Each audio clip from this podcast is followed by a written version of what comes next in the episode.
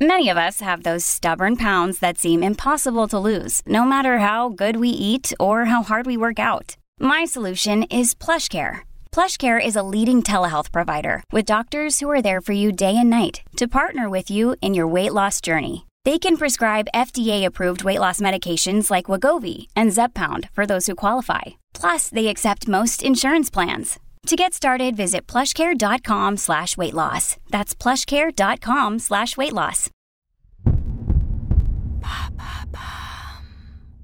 Pourquoi se fait-on la bise? Merci d'avoir posé la question.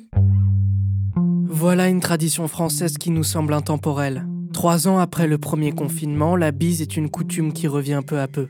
Selon une étude de l'IFOP réalisée fin 2021, 91% des Français faisaient la bise pour saluer un proche avant la pandémie. Après le confinement, le chiffre chute à 29%. Aujourd'hui, c'est 40% des Français qui déclarent se faire la bise pour se dire bonjour. Même si c'est un geste anodin aujourd'hui, l'histoire de cette pratique est pour le moins sinueuse.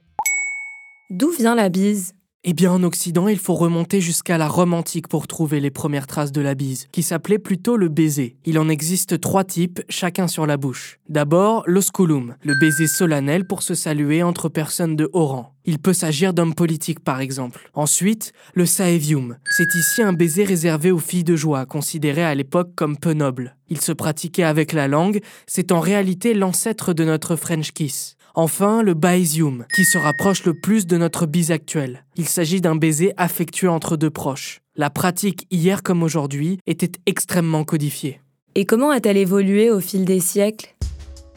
La distinction entre le baiser intime et celui de la salutation a rendu cette pratique assez connotée au Moyen Âge. Si l'on ajoute à cela l'avènement du catholicisme et l'omnipotence de l'Église, la bise a dû subir plusieurs transformations à cette période. Elle ne disparaît pas mais elle est réservée aux hommes entre eux. Le baiser romain devient le baiser de paix dans le langage courant et se pratique encore sur la bouche mais n'a aucune teneur sexuelle. Il a d'abord été utilisé par les premiers chrétiens pour se reconnaître entre eux. Puis, il est utilisé pour rendre hommage aux évêques lors d'événements religieux. Cependant, au Moyen Âge, comme en romantique, la bise reste quelque chose de très solennel, qui marque physiquement et symboliquement le lien entre deux personnes. À la Renaissance, en revanche, elle se raréfie en France et en Europe. En effet, avec les progrès de la médecine et les désastres successifs liés aux épidémies de peste, la population associe la bise à la maladie. Durant le 19e siècle, elle est même interdite dans l'espace public français.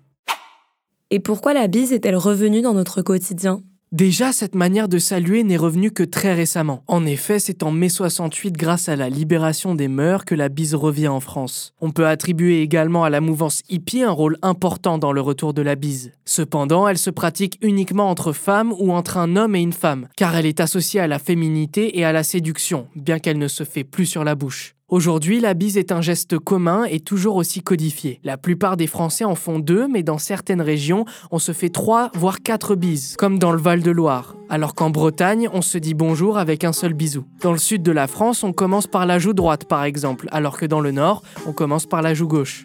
Mais certaines personnes trouvent la bise trop intime et préfèrent la réserver à leur cercle proche.